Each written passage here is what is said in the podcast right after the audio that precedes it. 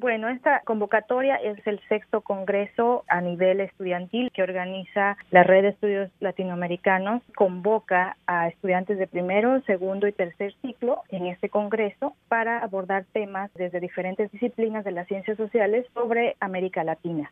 Es un congreso importante en tanto que trata de este, abordar temas que están eh, ocurriendo actualmente en, en América Latina y es como un, espacio de discusión y de apertura justo para vincular la academia con la realidad. Ya está en marcha la convocatoria para presentar ponencias. ¿Hasta cuánto hay tiempo para postularse? La fecha límite es el 27 de enero del 2020 y bueno, el formato que estamos recibiendo es en eh, un resumen de 200 palabras en el que se dé la idea general de lo que será la presentación pública en esta ocasión la conferencia será un encuentro cuatrilingüe. ¿Cuáles son esos idiomas y con qué criterios fueron elegidos?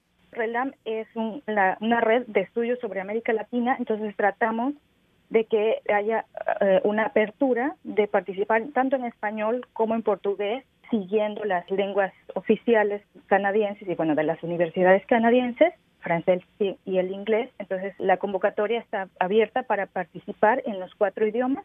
Hay mucha diálogo, mucha interacción con el público, en tanto gente que viene desde América Latina, México, de Argentina, de Colombia, eh, que viene al Congreso y puede participar en, en su lengua materna. El lema del próximo encuentro es Reivindicaciones y Solidaridad América Latina en movimiento. ¿Puede desarrollar este concepto? Nosotros elegimos el, tema, el comité organizador, previo a, los acontecimientos recientes, por ejemplo, en Chile, en eh, Colombia, pero justo la idea es abarcar esta idea de transformaciones y de luchas y demandas que se están generando en América Latina con esta idea de movilidad, de movimiento, también eh, movimiento en un sentido de eh, movilidades humanas y migraciones y de transformaciones y cambios políticos en América Latina. Sabemos que estamos eh, en una efervescencia de, luchas em, en cada país, lo que está pasando en Chile, lo que está pasando en Colombia. Hemos tratado de seguir todos los acontecimientos en Brasil. Bueno, Bolivia también es reciente, entonces justo es el espacio y la temática está enfocada en este tipo de reivindicaciones y eh, solidaridades que, que eh, pueden como explicar América Latina. Se trata, decíamos, del sexto encuentro, de la sexta conferencia.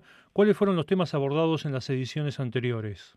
Hemos abarcado cuestiones de género, hemos abarcado también cuestiones ambientales, esta idea de reivindicación política, de lucha eh, de izquierda, de la idea de izquierda también en Latinoamérica, pero siempre con esta idea de apertura y de que sea un Congreso general. Y más allá de las presentaciones de las ponencias en la próxima conferencia, ¿existe la idea, el proyecto de algún tipo de publicación con ese material? Desafortunadamente no tenemos financiamiento sólido. el Congreso Estudiantil se financia por diferentes subvenciones de, que los estudiantes en el, comité organizador solicita con dependiendo de los departamentos donde se organiza el Congreso y también de repente los profesores mismos colaboran económicamente, pero no hay una partida, digamos, presupuestal eh, que en, la que también se pueda eh, generar algún tipo de publicación. Aquí es importante decir que el formato del Congreso sí eh, ayuda más a generar, bueno, a que los estudiantes o, a los, o los chicos que presenten tengan cierta retroalimentación de sus trabajos que posiblemente en un futuro pueden convertirse en publicaciones. Iliana Vázquez Zúñiga, de la Red de Estudios Latinoamericanos de Montreal, muchas gracias por esta entrevista con Radio Canadá Internacional. Gracias, gracias a ustedes. Se trata de hacer una difusión general de la convocatoria y bueno, agradezco este medio para hacer esa difusión.